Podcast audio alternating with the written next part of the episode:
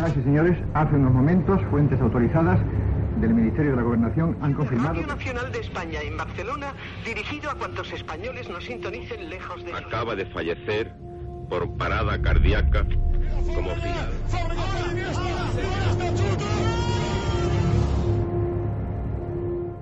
Historias de la historia. Fernando Lumbreras. Dirige Orlando Madariaga.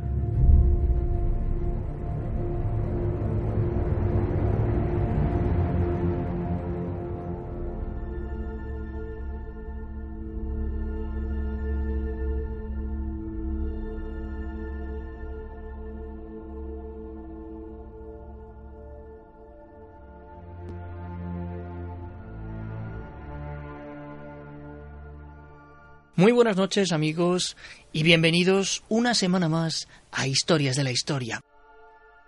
En el año 2003, en los Estados Unidos, se publicaba una novela que traería mucho que hablar.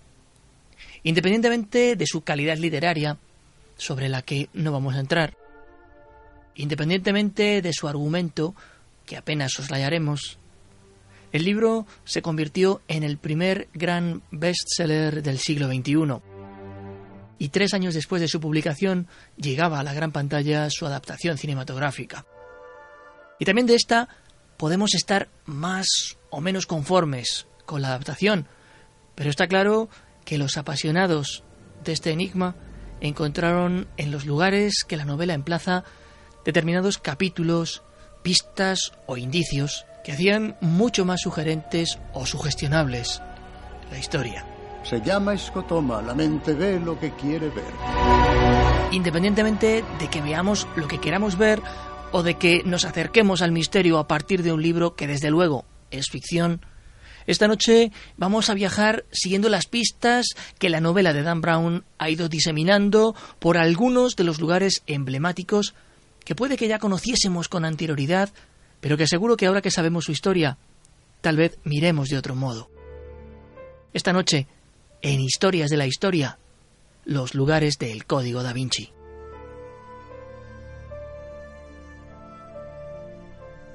La primera de las paradas de este viaje es el Museo del Louvre, un edificio del siglo XII que fue cambiando en su tamaño, uso y apariencia casi al mismo tiempo que se sucedieron los monarcas franceses. Fue la reina Catalina de Medici la que esbozó el proyecto de convertir el Palacio del Louvre en un museo, pues antes era una más de las muchas residencias que los reyes franceses poseían por todo el país. Tras las guerras de religión, el rey Enrique IV continuó con la idea de la reina Catalina y poco a poco algunos de los más importantes pintores franceses fueron adornando sus estancias. Con la construcción del Palacio de Versalles, la vida monárquica en el Louvre quedó prácticamente reducida a cero. No obstante, el edificio no quedó vacío. Allí se instalaron la mayor parte de las academias de las artes. Incluso una vez al año se celebraban exposiciones de los talleres que se impartían allí. Hacia el año 1778 ya se contempló la idea de utilizar las instalaciones como un gran museo de pinturas utilizando el espacio diáfano de la Gran Galería Central. Ah, la Gran Galería. Aquí es donde han encontrado el cuerpo. ¿Cómo puedes saber eso? Reconocí el parque en la Polaroid. Es inconfundible. Con el estallido de la Revolución Francesa, el Museo del Louvre cambió radicalmente su uso. No sería hasta el 8 de noviembre de 1793 que abrió sus puertas como una pinacoteca. El museo tiene una longitud de varios kilómetros y está dividido en varias salas. Hacia la década de 1980 fue sometido a una ambiciosa rehabilitación cuyo resultado más visible es la gran pirámide de cristal diseñada por Yeo Ming Pei, en la que una vez se bajan las escaleras mecánicas se accede a un gigantesco y diáfano vestíbulo a través del cual se observan las dos pirámides enfrentadas. El acoplamiento de esas dos pirámides es, único. Son ecos geométricos. Otro de los pasajes que sirve de escenario en el Código da Vinci es la iglesia de San Sulpice. La segunda iglesia más grande de París, solo superada por Notre Dame. Se encuentra en la plaza del mismo nombre y fue abierta al público en 1870. No podía dejar pasar la oportunidad de rezar en San Sulpice. Lástima que no pudiera esperar a por la mañana. La luz no es la idónea. Hábleme, hermana, por favor, de la línea rosa. Una línea rosa es toda línea que va desde el polo norte al polo sur. En las calles de París, 135 medallones de bronce marcan el primer meridiano del mundo que pasaba por esta iglesia.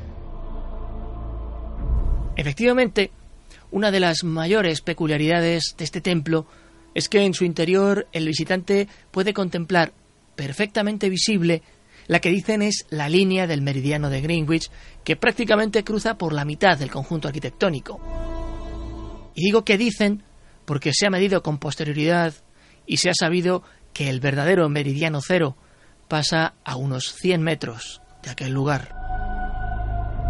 La idea de instalar ese nomón o conjunto arquitectónico la tuvo el sacerdote Languet de Guercy, quien necesitaba un sistema para controlar los equinoccios y poder así predecir la Pascua. Se le encargó al relojero inglés Henry Sully.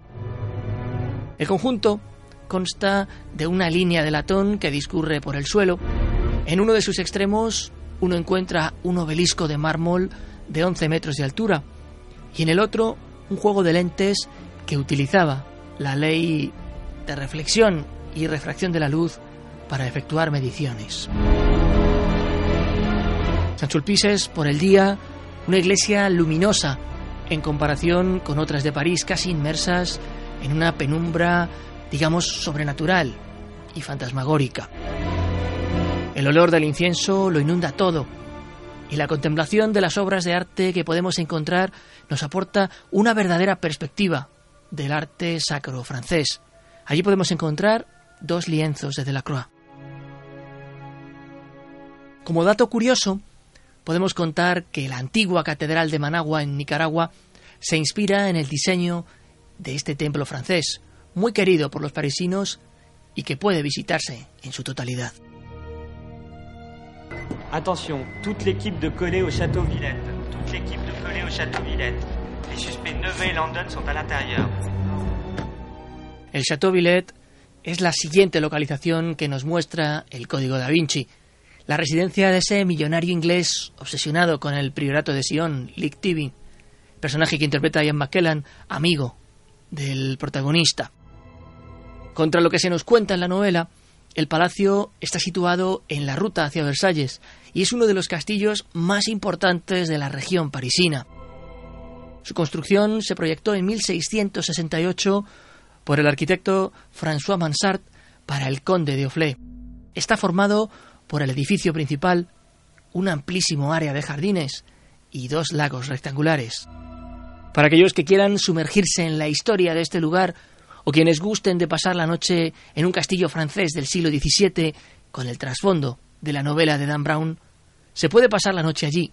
Eso sí, es un privilegio para bolsillos acomodados.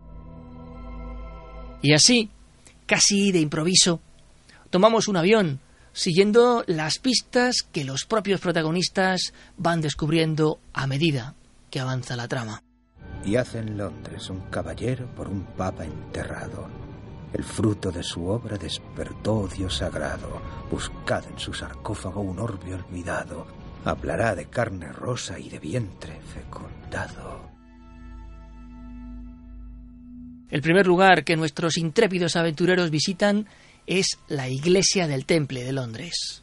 La Iglesia del Temple. Siempre se me olvida que está aquí. Data del 1185 y el Londres moderno se levantó a su alrededor. A mediados del siglo XII, los numerosos caballeros templarios de Londres se reunían en un lugar conocido como Hyde Holborn, hasta que el gran maestro de esta orden compró el terreno en el que se levanta hoy la iglesia que ahora radiofónicamente visitamos. En su día, la iglesia del Temple era un complejo en el que los caballeros tenían su residencia lugares para el entrenamiento militar o espacios de recreo, y es que por lo general a los templarios les estaba prohibido salir de esos muros sin el consentimiento del gran maestre, un consentimiento que casi nunca llegaba. El edificio de la iglesia está conformado por dos partes, la Round Chapel, la capilla redonda, y el chancel, construido casi medio siglo después que la sección original.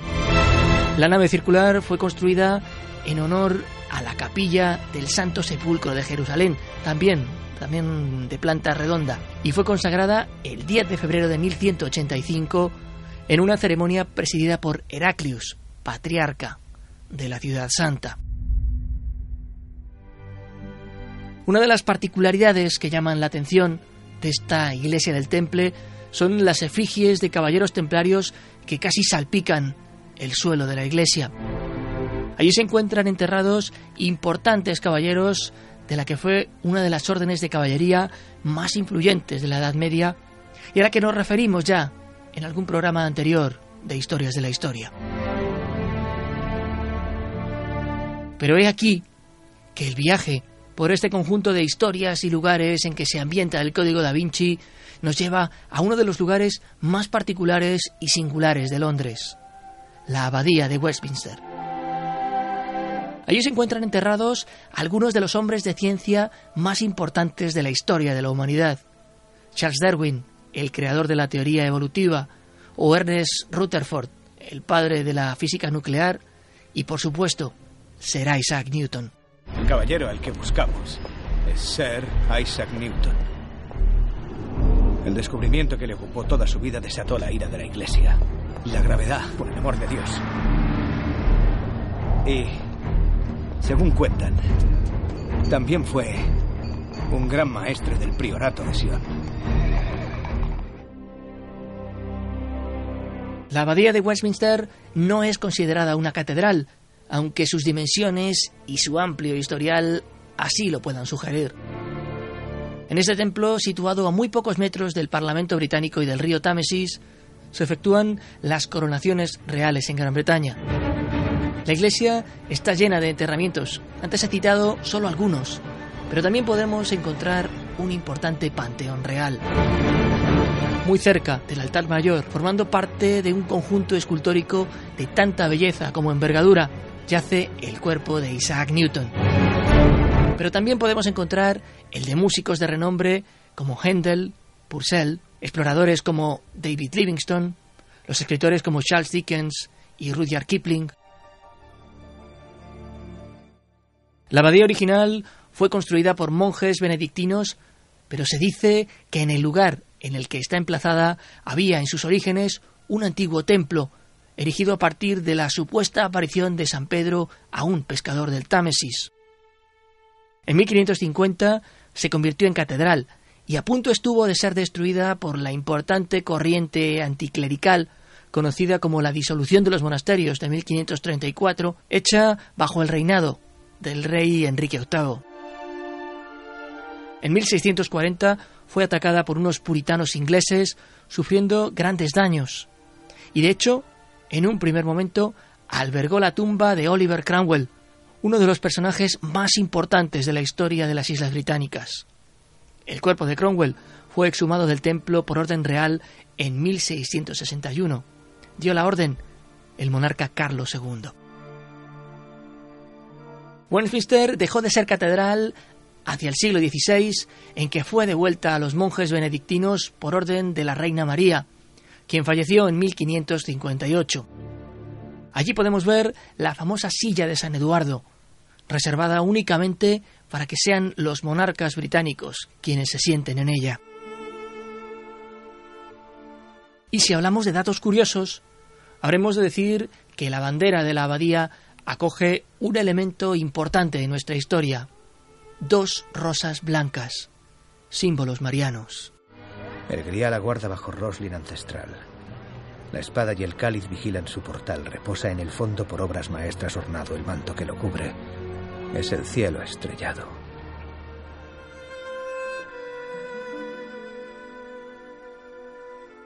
Y así vamos a nuestra siguiente escala en este viaje. Escala para la que deberemos viajar muchos kilómetros hacia el norte, hasta adentrarnos en Escocia. Allí, a las afueras de Edimburgo, nos encontramos con la capilla de Roslin. Construida por los templarios, nombrada en honor a la línea rosa originaria, la capilla de Roslin.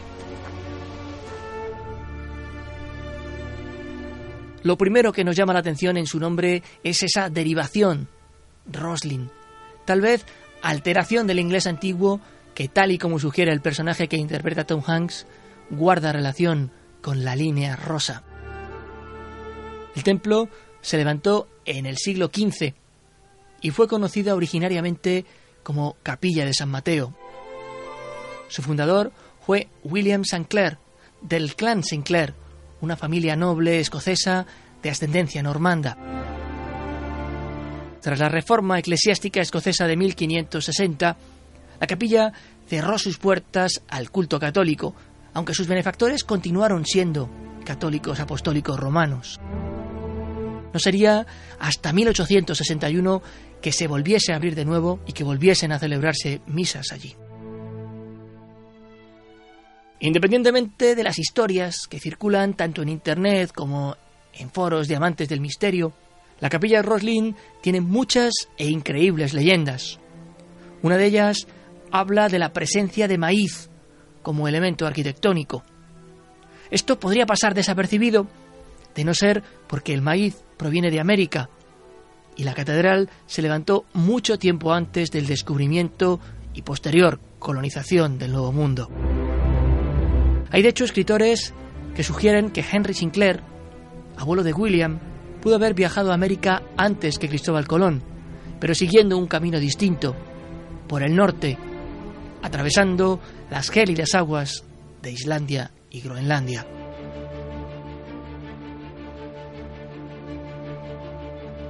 Y nuestro viaje regresa a París, a la habitación del Hotel Ritz en la conocida Place Vendôme, en el que el protagonista de la historia, Robert Langdon, se da cuenta de que tal vez, una vez descubierta la identidad secreta de su acompañante en toda la película, cree también haber dado con el enterramiento que tanto tiempo ha perseguido.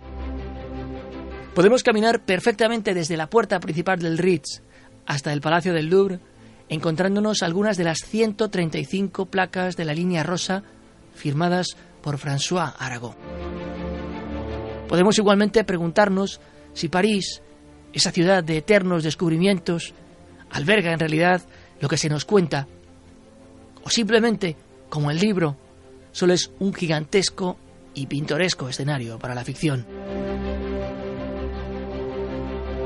Sea como fuere, lo que hemos querido hacer hoy aquí, esta noche, es llevaros a los escenarios reales, Queríamos que simplemente supierais lo que vamos a encontrar y cuál es la naturaleza real de lo que en algún momento podéis tener delante. Nosotros nos encontraremos dentro de siete días aquí, en Historias de la Historia. Hasta entonces, muy buenas noches y buena suerte.